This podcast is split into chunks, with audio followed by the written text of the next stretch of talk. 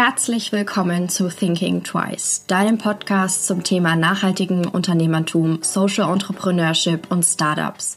Hier werden jede Woche Gründerinnen, Gründer, inspirierende Menschen oder Startups zum Thema Gründen, Fuck-ups und Learnings interviewt.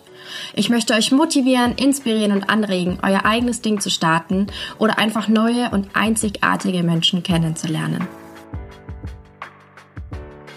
Seit 2017 gibt es das Unternehmen Mehrwert Kaffee. Das familiengeführte Unternehmen setzt sich für eine faire Bezahlung und direkten Handel von Kaffee ein.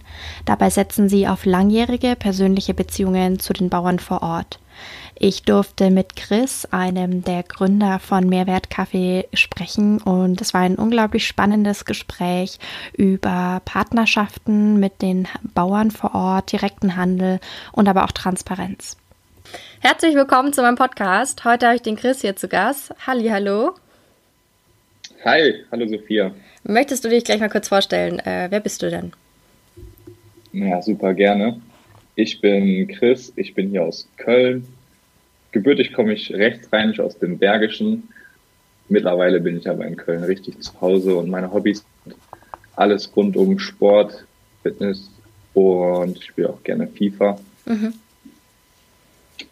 Kaffee ist zu einer richtigen Leidenschaft geworden, aber das würde ich nicht als Hobby bezeichnen, das ist Arbeit mittlerweile. Das ist Arbeit. Ähm, trennst du das wohl so richtig zwischen Kaffee und oder Hobby und Arbeit und Leidenschaft und Arbeit? Aktuell ist das ein bisschen schwieriger, weil natürlich auch viel im Homeoffice stattfindet. Und da ist Feierabend machen manchmal gar nicht so einfach. Ja. Aber grundsätzlich versuche ich da eine gute Balance zu finden vor allem auch was Freunde angeht, das Umfeld, mhm. dass man da nicht anfängt, irgendwas zu vernachlässigen. Das habe ich während äh, meiner nebenberuflichen Selbstständigkeit lange irgendwie auch vernachlässigt. Und jetzt, wo der Nebenberuf zum Hauptberuf geworden ist, finde ich es mega wichtig, dass man dann wieder mehr Zeit für Freunde, Familie und das Umfeld hat. Mhm. Ja, finde ich auch. Ja, was machst du denn genau? Oder warum bist du denn hier? Möchtest du da gleich mal ein bisschen was erzählen? Komplett, sehr gerne, ja. Ich ähm, finde es spannend, was du fragst. So, äh, ich hatte mir deinen letzten Post angeguckt, da ging es jetzt um die Pay-Up-Kampagne und wir machen ähnlich was. Wenn es darum geht, dass Firmen aktuell äh, in so einer schwierigen Situation sind, dass sie für Sachen bezahlen müssen, die sie dann gar nicht erhalten. Und man merkt irgendwie, da ist nicht so ein partnerschaftliches Verhältnis zwischen der Produktion und dann letztendlich dem Konsumenten und manches geht auch irgendwie an den Menschen hier vorbei. Und wir haben halt in Kenia direkt vor Ort viele Reisen gemacht. Und äh, ich war 2016 das erste Mal dort. Und wir haben unter anderem eben auch Kaffeefarmer getroffen. Wir haben ein soziales Projekt besucht. Und damals hat uns dann vor Ort einer der Farmer gefragt und uns einen 60 Kilo Rohkaffeesack vor die Füße gesetzt. Wollte den nicht in Deutschland verkaufen. Und dadurch ist eine Idee entstanden, mit der wir mittlerweile ein Land größer als das Saarland unterstützen können, systematisch von Zwischenhändlern und vom Zuckerrohr unabhängig machen, äh, dass wir Rohkaffee, also Kaffee aus Kenia, nach Deutschland importieren, hier rösten in Köln und dann nach ganz Deutschland, mittlerweile sogar Europa verschicken. Und äh, da sind wir seit 2017 Step by Step reingekommen, so dass wir mittlerweile ein echt cooles Team sind aus fünf bis sechs Leuten im Kernteam und darüber noch etwas gewachsen mhm. und äh, uns da in dem Bereich Spezialitäten Kaffee gerade sehr etablieren und mit der Mehrwert Kaffee Marke steht unser Name Mehrwert halt auch dafür, dass wir was zurückgeben und das machen wir mit jeder Tüte. Wir gehen dann in den systematischen Ansatz. Wir wollen was zurückgeben, indem wir einen Euro pro äh, verkauften Kilo wieder in Projekte investieren und das haben wir seit Anfang an gemacht. Dadurch konnten wir schon über 10.000 Kaffeepflanzen pflanzen, äh, Bewässerungsanlagen finanzieren und jetzt stehen auch neue Projekte wieder in Kenia an, was uns total begeistert. So cool. Mm, kann, können wir so ein bisschen die Zeit zurückschrauben? Wie bist du überhaupt dahin gekommen? Also wie kommt man zu so einer, also unabhängig jetzt auch von deiner Reise dahin, aber wo kommt vielleicht auch dieses unternehmerische Denken her? Ja, komplett. Ich habe selber einen sehr engen Draht nach Kenia, wie alle unsere mhm. Gründer. Ich mache das in der Familie mit meinem Vater und meinem Cousin. Wir sind ein Familienbetrieb und wir haben über unseren Großvater letztendlich schon eine drei Generationen rückwirkende Beziehung nach Kenia und davon profitiere ich enorm. Mhm. Wir haben damals 2005 das Projekt über meinen Großvater wurde das mitgegründet, der war mit im Gründerteam und ich habe 2016 dann selber die Chance gehabt, dass ich mit vor Ort sein durfte. Und damals war ich noch Student. Ich habe 2017 mein Studium als Wirtschaftsingenieur abgeschlossen. Mhm. Ähm, wir haben während meines Studiums darüber nachgedacht, nach dieser Geschichte, die ich eben erzählt habe, ob Kaffee nicht etwas sein kann, mit dem wir systematisch eine ganze Region unterstützen können und unabhängig machen können, noch so dazu soziale Projekte unterstützen. Und ich habe im Studium schon gemerkt, dass da irgendwie mehr dran ist, als ich, als ich denke, weil ich auch immer den Eindruck habe, dass man in Ländern wie in Kenia, in Afrika grundsätzlich halt noch richtig was bewirken kann. Man ist unten vor Ort und es ist so viel, wo man sagt, hier kann ich anpacken. Und teilweise, ich besonders nach meinem Studium, habe zwei Jahre Projekte, Projektmanagement-Erfahrung gesammelt in einem mittelständlichen bis großen Unternehmen. Wir sind während der Phase, wo ich da war, sogar an äh, die Börse gegangen und ähm, man hat irgendwie diesen Corporate-Gedanken total verinnerlicht. Ne? Das heißt termingetreu, budgetgetreu und natürlich auch irgendwo ein bisschen Ellenbogengesellschaft. Und ja. ich war in dem Bereich sehr erfolgreich. Ich habe in zwei Jahren ähm, bereits Verantwortung übernehmen können für Projekte, die weit über meinem Budget lagen. Ähm, ich habe super Support gekriegt. Mein Teamleiter hat mich da auch unterstützt und mit in äh, große Projekte reingenommen. Aber da war irgendwie dieses Gefühl, dass das noch nicht ausreicht, dass das vor allem mich irgendwie langfristig nicht erfüllt. Und mhm. dann bin ich letztes Jahr an den Punkt gekommen auf einer Reise, wo ich in Vietnam unterwegs war, dass ich auf Teilzeit gehen muss. Mhm. Dass ich einfach mehr Zeit haben muss, um unser Projekt, was wir 2017 gestartet haben, von einer, ich sag mal in Anführungszeichen, Liebhaberei ja. in ein auch in Anführungszeichen äh, Zeichen Business zu führen. Ja. Und deswegen finde ich deinen Podcast so cool, weil der sagt halt Social Entrepreneurship und das ist das, was mich motiviert. Ne? Ja. Also der Aspekt zwischen Business und Social etwas was der Gesellschaft wieder was Gutes tut, ja. in den wirtschaftlichen Kontext zu bringen. Ja, voll. Finde ich auch total wichtig, eben das Nachhaltigkeitskonzept ähm, nicht nur im Sinne der ökologischen Nachhaltigkeit zu sehen, sondern eben auch die soziale Nachhaltigkeit mit einzubeziehen, weil das kann nicht unabhängig voneinander äh, existieren. Ähm, kannst du so ein bisschen, wenn du sagst, dann das Projekt war ursprünglich auch von deinem Opa gegründet, auch ein bisschen erzählen, wo darum es ging in dem Projekt? Ja, gerne. Das Projekt liegt mir super am Herzen, weil dort leben Jugendliche in unserem Alter ähm, Tag für Tag in einem familiären Umfeld. Die haben keinen Zugang zu schulischer Ausbildung in echt vielen, vielen Bereichen von Kenia und vor allem Menschen, die aus Randgruppen kommen und Jugendliche, die äh, von der Straße kommen, Waisenkinder sind oder eben sogar eine Zeit im Jugendgefängnis verbracht haben. Und das sind die, die auf dieser Farm, 60 Hektar Land, kann man sich vorstellen, alles schön grün, da wird Zuckerrohr, Bananen angebaut und eben seit 2014 auch Kaffee. Ähm, die kriegen dann zu Hause. Peter und seine Frau sind wie Papa und Mama für die.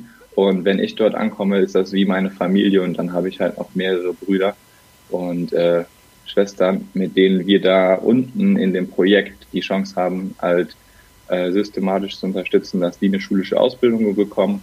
Äh, das geht über Partnerschaften, also heißt, wir unterstützen auch mit Mehrwertkaffee äh, die Ausbildung für die, dass die einen Beruf erlernen, zum Beispiel Zimmermann oder Maurer. Mhm. Und da sind einzelne Geschichten und ich denke immer vor allem an Ben. Das ist so mein Gym-Buddy in Kenia.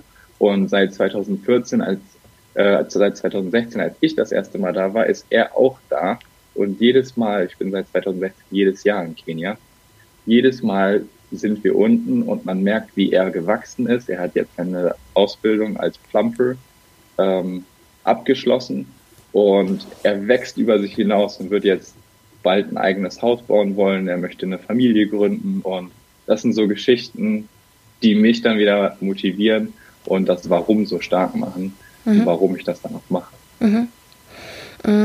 Es gibt ja so ein Konzept, dieses White Saviorism, weiße Retter, sage ich jetzt mal. Das ist ja vor allem jetzt in den Medien auch stark mhm. debattiert mhm. worden, wie sich Unternehmen so in diese Hilfs Hilfskonzepte, sage ich jetzt mal, einbringen und inwieweit so die armen Menschen, alles in Anführungszeichen hier, ähm, so mhm. gerettet werden müssen von uns Weißen. Und ähm, wie geht ihr dann damit um? So. Super spannend, ja. weil ich denke, dass das natürlich sehr schnell, besonders wenn man das also im kommerziellen Sinne nutzt, ja. ähm, schwierig ist zu kommunizieren bei uns ist es halt so, dass wir persönlich vor Ort waren und da eine Beziehung über drei Generationen führen, was das schon mal unterscheidet von einem Projekt, wo ich lediglich Geld hin tue, dafür ein Zertifikat bekomme, was ich dann meinen Kunden wieder weitergeben kann. Also bei uns geht es nicht nur um diesen grünen Haken, fair gehandelter Kaffee oder unterstützt soziale Projekte abhaken zu können, sondern das wirklich systematisch zu machen und eben auch unsere Kunden beispielsweise mit einem jährlichen Report auch darüber zu informieren, was ist auf dem Projekt passiert. Mhm. Und ähm, da das echte Beziehungen sind, und ich glaube, das merkt man den Unterschied, äh, das ist eine Beziehung zwischen den Gründern und den Menschen vor Ort.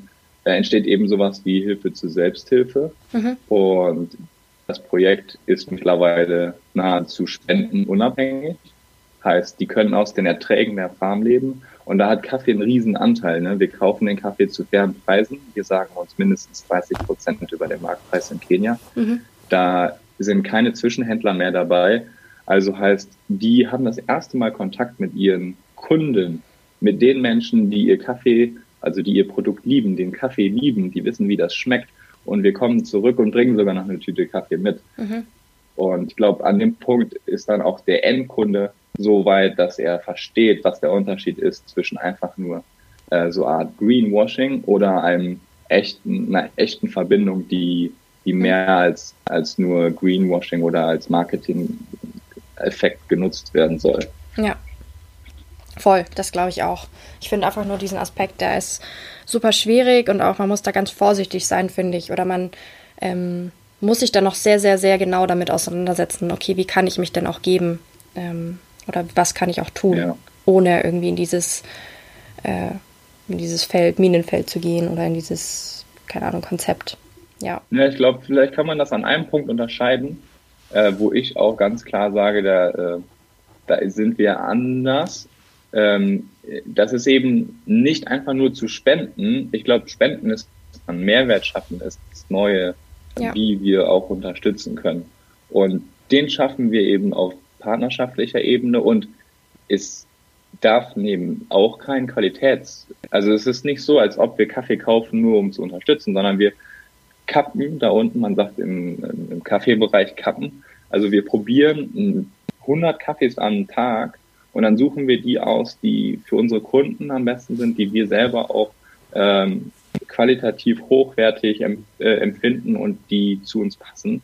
Und der heißt, der Qualitätsstandard, der geht gar nicht runter. Man unterstützt aber den anderen dabei, den Qualitätsstandard zu erhöhen. Und dadurch, auch wenn wir jetzt nicht die ganze Ernte beispielsweise kaufen können oder in Zukunft kaufen werden, hoffentlich, dann haben wir dennoch dabei dazu beigetragen, dass sich die Pharma grundsätzlich in ihrer Qualität verbessern, faire Preise bekommen und nicht sich abhängig von uns machen, sondern äh, grundsätzlich was dazu gewonnen haben. Ja, ja, voll gut. Mm, ich meine, wenn das Projekt jetzt bei euch in der Familie eh schon so ein bisschen bekannt war und wahrscheinlich auch in deinem Freundessozialkreis, ja. war es wahrscheinlich kein, war die Reaktion wahrscheinlich auch absehbar, oder? Von, dein, von deinem Umfeld. Also wie waren diese Reaktionen, dass ihr das wirklich zu einem Social Business dann umwandelt, so dieses, das ist ja kein Hobby, aber so. Ja, ich glaube, der spannende Punkt war zu starten, super naiv, wir haben damals mit meinem Vater, als wir 2016 unten waren, die Idee gefasst und unseren Cousin noch mit hinzugenommen, weil wir auch noch eine gewisse Expertise brauchten, ähm, alles rund um Marketing, Webdesign und so weiter. Und wir haben irgendwie gesagt, so, wenn, müssen wir da noch jemanden mit dazu holen. Und mein Cousin war damals super Ohr, hat sich das angehört und hat gesagt, machen wir.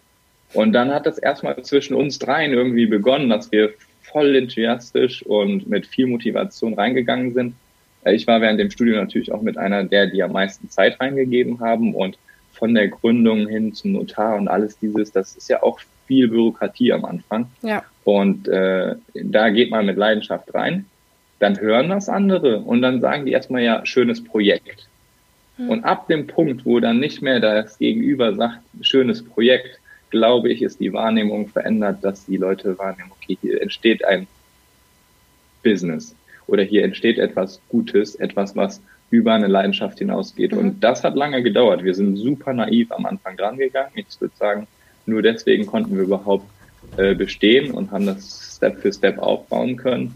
Und äh, jetzt sind wir an dem Punkt, wo wir uns etablieren und wo Leute auch wahrnehmen, okay, das wollen die langfristig machen. Ähm, unter anderem für mich jetzt, ähm, wir haben alle nebenberuflich gestartet, bin ich Vollzeit dabei. Ähm, heißt, ich sehe da auch eine Perspektive. Ich bin jetzt okay. 25, ich will darin arbeiten, wachsen und das soll mein Verdienst sein. Und dann merken dann natürlich auch Familienumfeld, ah, okay, die meinen es jetzt ernst. Sau cool, wenn man dann auch wirklich so Vollzeit dafür arbeitet und einen ja. Verdienst draus hat. Ähm, wenn, jetzt, wenn du sagst, ihr seid da so naiv gestartet, ähm, wie war so das Thema Finanzierung am Anfang? Weil das stelle ich mir sehr kostenintensiv vor. So ein mhm. Kaffeeimport. Wir sind mit sehr viel, ja, mit sehr viel Risiko auch reingestartet. Ne? Ich erinnere mich, dass wir innerhalb von anderthalb Monaten 60.000 Euro brauchten, um den ersten Container zu importieren. Und äh, ja, da hätte Crowdfunding letztendlich leider muss man sagen, äh, uns nicht weitergeholfen in der Schnelligkeit und auch wenn es dann nicht zustande gekommen wäre, wir wollten es machen und wir wollten es uns auch nicht nehmen lassen und deswegen sind es Privatdarlehen geworden. Wir haben im Freundeskreis, im Familienumfeld und im weiteren Bekanntenkreis ein richtig 16 Seiten Exposé aufgesetzt, wo wir uns erklärt haben, wo wir gesagt haben, wofür das Geld gebraucht wird. Und dann haben wir 2018 den ersten Container mit eine Hauruck-Aktion importiert, hatten damals sieben Tonnen Kaffee hier in Deutschland und wussten erstmal gar nichts damit anzufangen. Aber da hat sich halt sehr viel daraus entwickelt und ich glaube auch, wenn man so ein Statement setzt, dass man das Risiko eingeht, dann wird das oft belohnt. Wir ja. haben angefangen, Beziehungen zu bauen, wir haben selber angefangen, äh, den Kaffee zu rösten und konnten ähm, ja so Step für Step auch uns wirtschaftlicher aufbauen Mhm. Heißt, ähm, wir haben von Monat zu Monat geguckt, dass wir im Plus sind ja. und dass wir organisch wachsen und sind jetzt erst an dem Punkt, dass wir sagen, wir möchten einen größeren Kredit aufnehmen, um diesen Geschäftszweig mit dem Rohkaffee vor allem, der sehr kapitalintensiv ist, auch weiter auszubauen. Mhm. Ja, aber ich stelle es mir auch sehr Gut, wenn die Leute merken, dass ihr da so dahinter steht, hinter dieser Vision und auch hinter der Idee und irgendwie der Mission, die ihr da hattet oder habt, mm, dann sind die wahrscheinlich wesentlich bereitwilliger, da auch was zu investieren. Ja, also viele Menschen haben auch natürlich, ähm, also wir profitieren davon, dass das Projekt unten vor Ort auch bekannt ist, hier mhm. in dem Umfeld vor allem.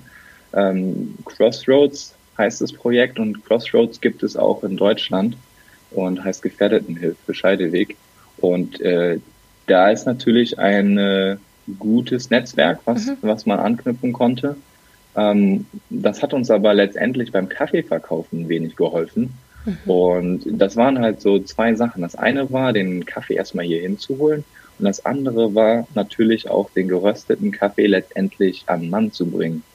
Und das ist wirklich eine Arbeit, ähm, wo ich sage, das ist Startup hoch 10. Also wirklich bei Null anfangen, kein Vertriebsprozess, kein Marketingprozess, kein, ähm, selbst wenn es um das Thema Kaffee ging. Wir waren alle Kaffeetrinker, aber die Leidenschaft für Kaffee, die entsteht jetzt erst.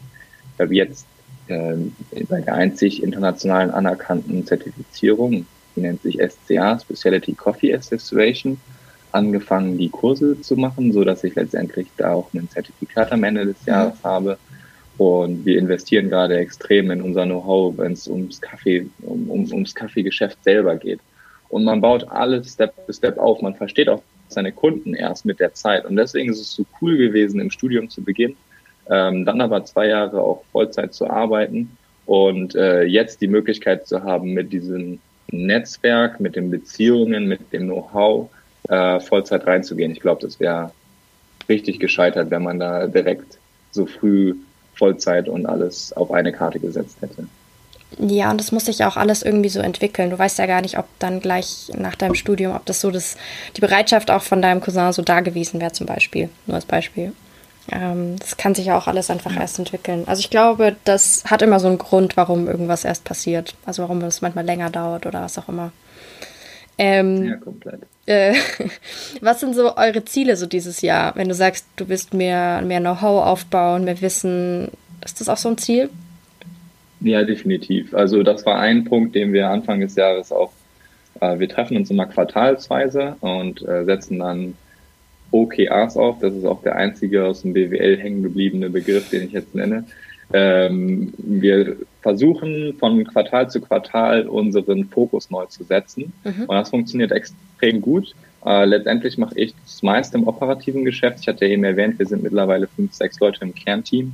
Ähm, und ich habe die Möglichkeit, da wirklich äh, mit den mit den Zielen sozusagen Monat für Monat zu gucken, okay, was steht jetzt an? Mhm. Und da war natürlich Wissenaufbau, was auch natürlich dazu beiträgt, dass man eine Art äh, Respekt in der Szene sich irgendwo auch, ähm, ja, dass man dadurch einfach mehr Wissen aneignet und dadurch äh, auch in der Szene sich etablieren kann.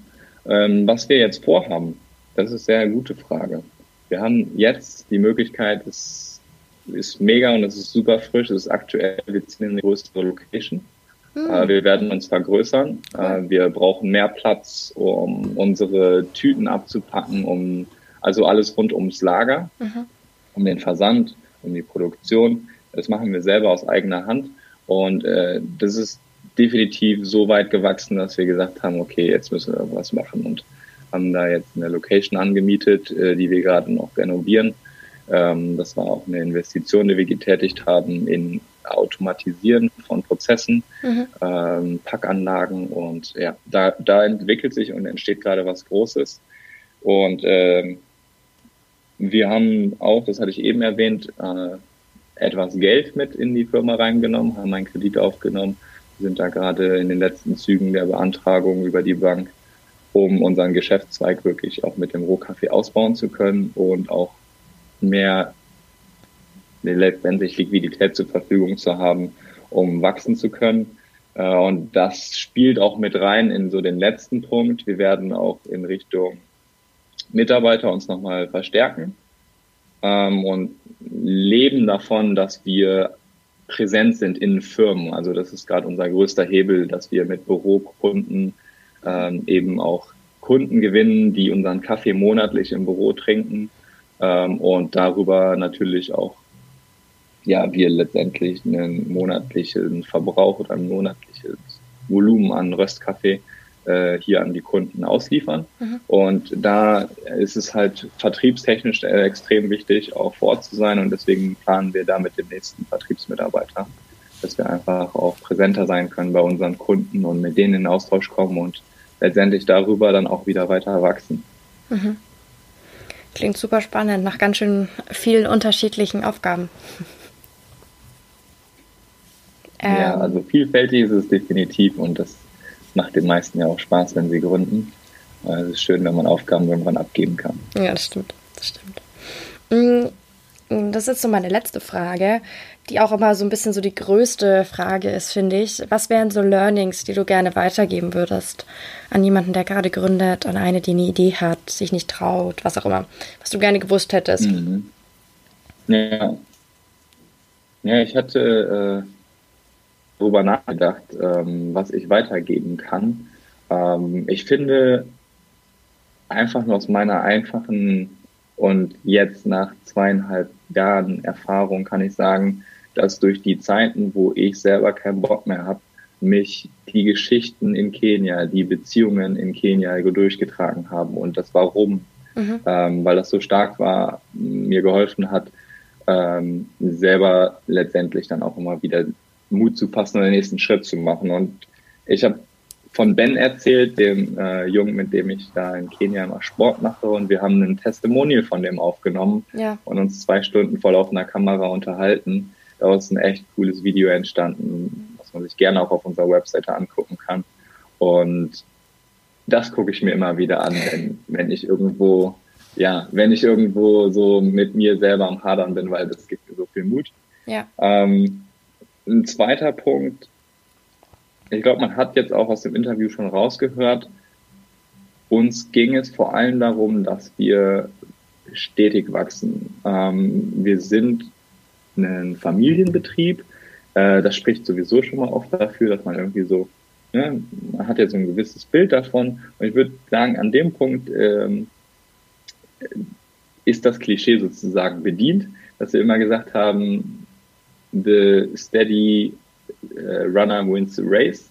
Ja. Ähm, lass uns einfach Step by Step dranbleiben und kleine Schritte gehen, aber erfolgreich sein als große Schritte und dann kommt das große Erwachen. Mhm.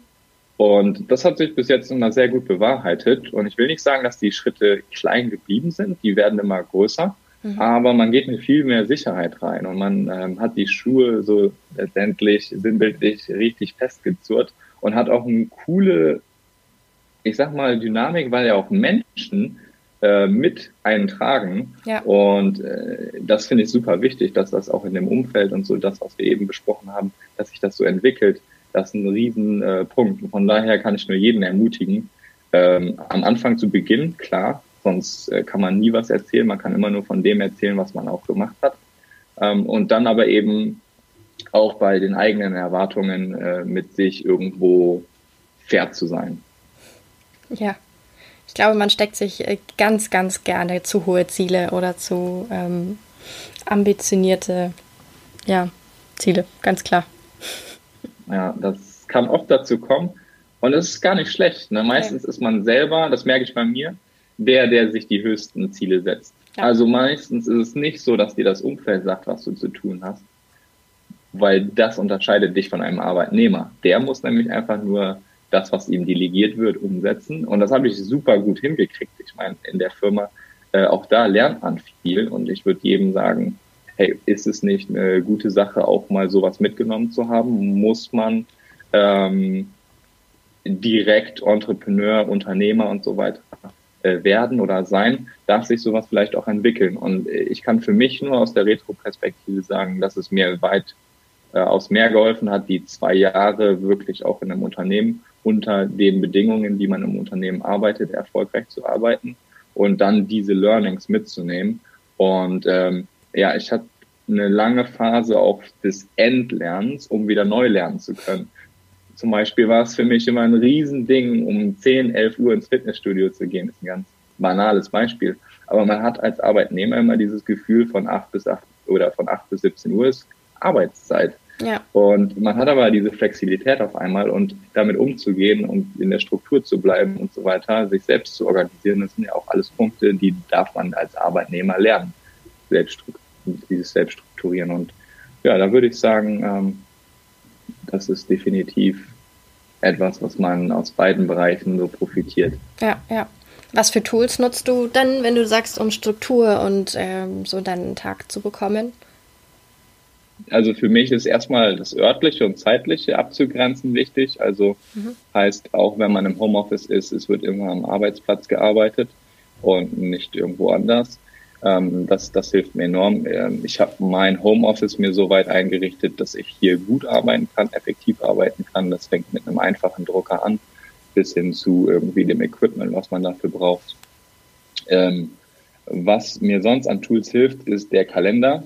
Ähm, ich selber habe ja gesagt, habe im Projektmanagement gearbeitet. Mir liegt es irgendwie äh, zu organisieren. Ich liebe organisieren und ich liebe es auch Struktur zu haben. Heißt, der Kalender äh, wird auch mit privaten Terminen gefüllt. Wenn man bei mir einen Termin machen möchte, dann nutze ich mittlerweile Calendly und man kann sich bei mir seinen Termin buchen. Und ähm, das sind schon so ein paar Punkte, so, wo ich sage, äh, die helfen mir dabei, strukturiert zu bleiben mhm. und äh, auch eben diese Balance, von der wir sprachen, ja. nicht dann aus dem Auge zu verlieren. Ja. ja, also schön immer am Montag das Wochenende planen und am Sonntag die Woche. Das klingt gut, das klingt gut. Das mache ich aber tatsächlich auch. Ich bin auch so ein planer Mensch ähm, und bin mhm. jetzt, ähm, ich bin eigentlich ein sehr, ich habe eigentlich einen Papierkalender, bin jetzt aber dann von weggegangen, weil wenn man unterwegs ist, nimmt man den einfach nicht immer mit. Und dann ist man ein bisschen aufgeschmissen, ja. wenn man die Termine nicht online hat. Ja, mhm. aber da bin ich auch ganz großer Fan von unterschiedlich kodierten, farblich kodierten äh, Kalendertypen. Ja, zum Beispiel, genau. Ja, ja. Für jeden Bereich eine Farbe. Ja, genau. Genau. Das war jetzt tatsächlich auch meine allerletzte Frage. Ich werde natürlich eure Webseite, Instagram-Account etc. in den Show Notes verlinken, damit die Hörerinnen und Hörer euch finden können. Ähm, und bedanke mich für deine Zeit. Das war super spannend. Ja, Sophia, hat mir sehr gefallen. Cool, dass du das so durchziehst. Sehr gerne. Wir bleiben im Kontakt und ich freue mich, von euch allen zu hören. Ich hoffe, dir hat diese Folge gefallen. Wenn ja, erzähle es gerne weiter an andere wundervolle Menschen, Freunde, Familie und lass es sie wissen. Du kannst mich auch sehr gerne bewerten und dann freue ich mich aufs nächste Mal.